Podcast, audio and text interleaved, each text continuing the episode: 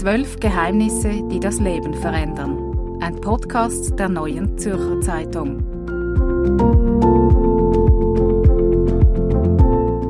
Folge 1. Wie lebe ich gesünder? Ich bin Anja Knabenhans und ich bin total zufrieden mit mir. Und das ist total gelogen. Mir geht es wie vielen anderen.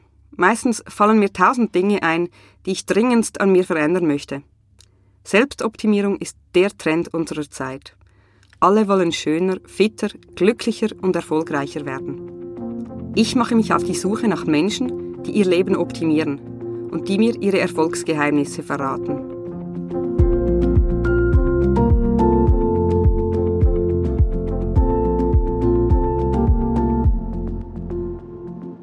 Gesünder leben.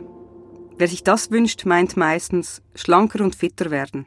Ach ja, davon träume ich auch. Eine, die weiß, wie man gesünder lebt, ist Morena Diaz. Aber sie musste es auf die harte Tour lernen. Ich habe mir eine Fitness-DVD gekauft und habe jeden Tag bis fast zwei Stunden Sport gemacht. Also wahnsinnig übertrieben. Und dann habe ich als Folge wahnsinnig schnell abgenommen und bin dann nach und nach in eine Essstörung gerutscht. Heute hat Morena Diaz ihre Essstörung überwunden. Sie steht zu ihrem Körper, wie er ist. Sie ist eine erfolgreiche Schweizer Influencerin mit über 70.000 Followern auf Instagram. Sie ist Mitte 20, Primarlehrerin und wohnt im Kanton Aargau. Ich besuche sie zu Hause, dort, wo sie viele ihrer Instagram-Fotos schießt. So. Auf dem Weg zu ihrer Haustür scrolle ich nochmals durch ihre Bilder. Oft zeigt sie Haut, aber anders als andere Instagram-Stars.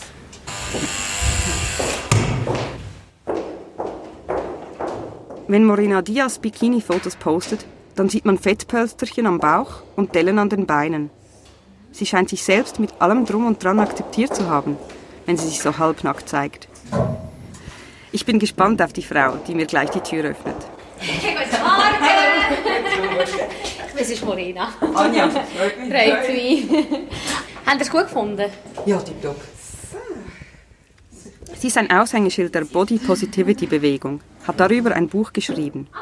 Love Your Body. Liebe deinen Körper heißt es. Schließe Frieden mit dir selbst. Morina sieht genauso aus wie auf ihren Fotos. Lange braune Locken, roter Lippenstift, Brille, warmherziges Lächeln und eine durchschnittliche Figur. Sie zeigt mir als erstes ihr Ankleidezimmer. Hier ist alles wunderbar nach Farben sortiert. In was für Kleidern fühlst du dich dann am wohlsten? In, in, in weit geschnittenen, eng geschnittenen, knappen?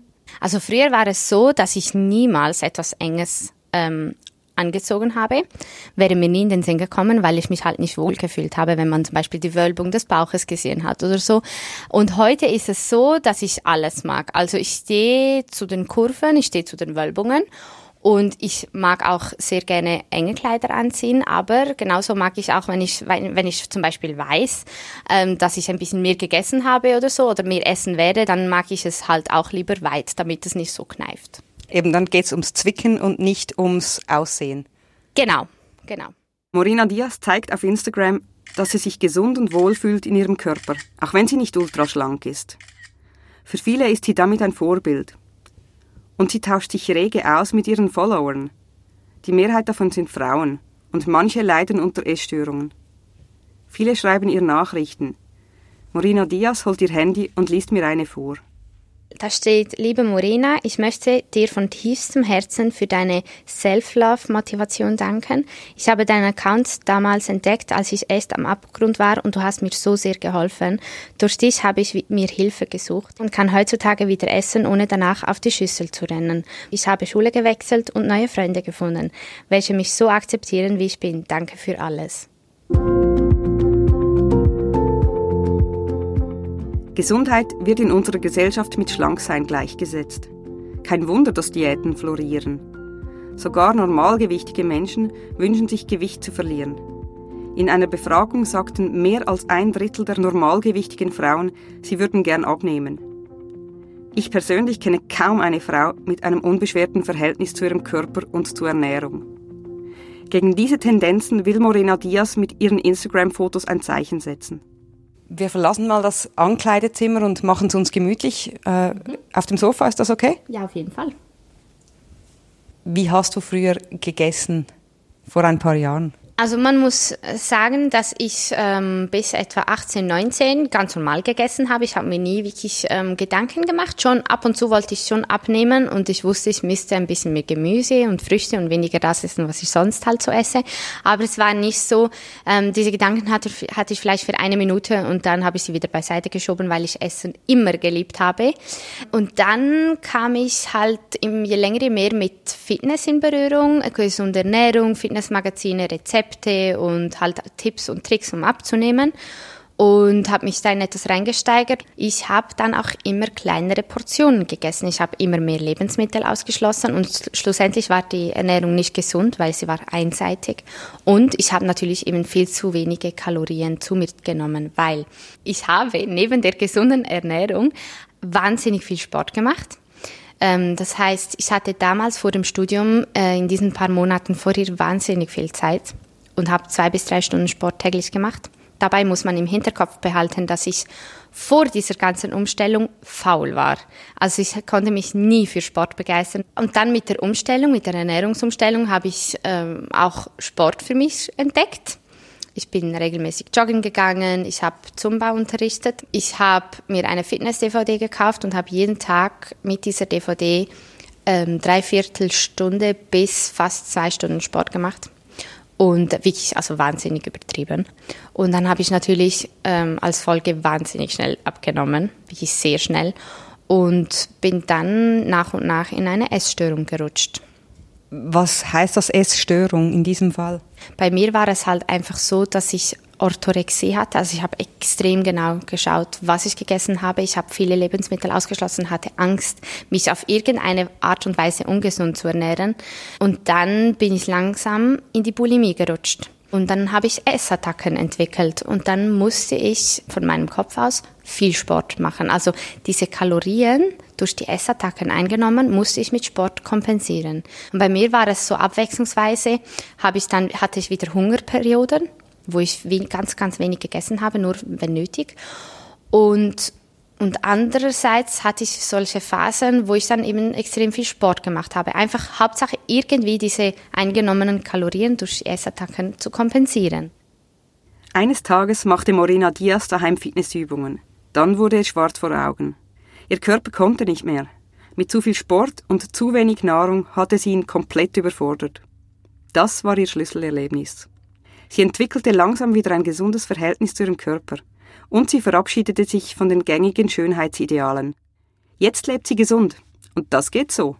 Also ich nasche fast jeden Tag Schokolade, aber es ist halt nicht eine, jeden Tag eine Tafel, es ist jeden Tag vielleicht so ein kleines Stück, aber einfach weil mein Körper das mir so mitteilt, so jetzt brauche ich was Süßes. Und dann ist für mich okay. Und dann weiß ich, ich brauche nachher nicht eben eine Tafel Schokolade, drei Cookies, ein Eis und so wie früher, sondern mir reicht es, wenn ich auf meinen Körper höre.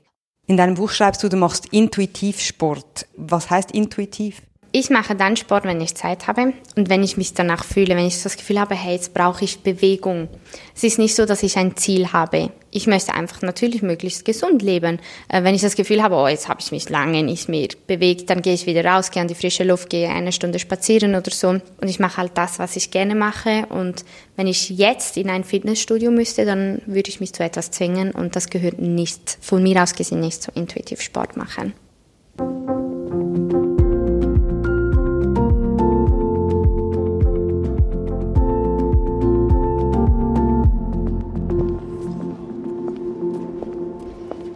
Als ich mich von Morena Diaz verabschiede, kenne ich ihr Geheimnis, um sich gesund zu fühlen. Sehr gut. Danke vielmals für den Einblick. Danke vielmals, dass Sie dafür mitmachen Sie ist intuitiv und sie treibt intuitiv Sport. Kein Kalorien rechnen, kein Schritte zählen. Andererseits sind Fitness-Gadgets wie Tracking-Armbänder oder Apps heute ja extrem beliebt. Sind das alles überflüssige Spielzeuge? Machen sie mich gar nicht gesünder, sondern nur verrückt nach Zahlen? Haben wir alle verlernt, auf unseren Körper, auf unsere Intuition zu hören? Eine Antwort auf diese Frage hat die Zürcher Sportärztin Natina Schregenberger. Ich weiß nicht, ob generell viele Menschen vielleicht zu kopflastig sind oder zu beschäftigt sind mit, mit Dingen, die sie wegführen von ihrer Körperwahrnehmung, von einer gesunden Wahrnehmung. Was ist genug, was ist viel, was ist wenig? Äh, spüre ich mich, bin ich nur Kopfmensch oder bin ich zwanghaft sporttreibend oder äh, sehe ich nur ein Idealgewicht und nicht den Spiegel? Bin ich dick, bin ich dünn? Wie nehme ich mich wahr? Schätze ich meinen Körper? Ich denke aber nicht, dass das heutzutage anders war als vor 20 Jahren, sondern es hat sich jetzt halt vielleicht verlagert, dass man dann zu viel nur an, an, den, an digitalen Daten klammert und, und vielleicht sich selber nicht mehr spüren kann. Aber, aber dass ein Zeitphänomen ist, bin ich ein bisschen skeptisch. Was denkt denn die Sportärztin übers Tracking? Helfen mir Pulsuhr, Schrittzähler und Co., mich in einem gesunden Maß zu bewegen? Oder lenkt die Technik nur ab? Ich denke, wenn man vielleicht selber ein bisschen den Bezug zu sich selber verloren hat, im Sinne von, wie viele Schritte mache ich überhaupt, bewege ich mich genug, wie viel schlafe ich, wenn man da mal einen Standort sucht, was ist real und stimmt meine subjektiver Eindruck wirklich mit dem Objektiven überein, dann finde ich das sinnvoll.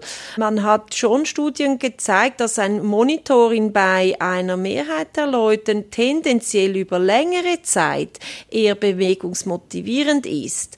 Um sich mehr zu bewegen, zum Beispiel um noch seine 10.000 Schritte zu erreichen, indem man vielleicht ums Haus rennt oder dreimal die Treppe hoch und runter geht, das habe ich schon selber erlebt, dass ich denke, ja, jetzt habe ich nur 9.500 500, jetzt mache ich doch noch mal was. Also es motiviert mich selber sicher zu mehr Bewegung. Mich zu mehr Bewegung motivieren? Klingt gut. Ich persönlich finde Tracking spannend, aber ganz sicher werde ich mich hin und wieder an Morena Diaz erinnern, wenn es darum geht, auf meine Intuition zu hören und wenn ich wieder mal zweifelnd vor dem Spiegel stehe. Meine Botschaft ist, dass man lernt, einfach sich selbst als gut genug zu sehen. Das ist auch eine Übungssache, dass man jeden Tag zu sich selber mehrmals sagt, ich bin gut so wie ich bin. Wir sind alle unterschiedlich mit unterschiedlichen Voraussetzungen auf die Welt gekommen und wir müssen nicht alle gleich sein. Zwölf Geheimnisse, die das Leben verändern. Ein Podcast der neuen Zürcher Zeitung von Anja Knabenhans und Rebecca Häfeli. Nächste Woche am Montag Folge 2. Wie finde ich die große Liebe? Man kann auch sich in eine Bar setzen und 20 Frauen ansprechen. Eine gewisse Lockerheit in, in, beim Dating hilft immer, ob es jetzt online oder offline stattfindet. Sie finden uns bei Apple Podcasts, Spotify und allen Podcast-Apps. Wir freuen uns über eine Bewertung im iTunes Store. Das hilft uns, bekannter zu werden. Auf nzz.ch-podcast finden Sie Fotos, Links und alle Folgen zum Nachhören. Schreiben Sie uns auf podcast.nzz.ch. Wir freuen uns auf Ihre Geschichte zum Thema Selbstoptimierung.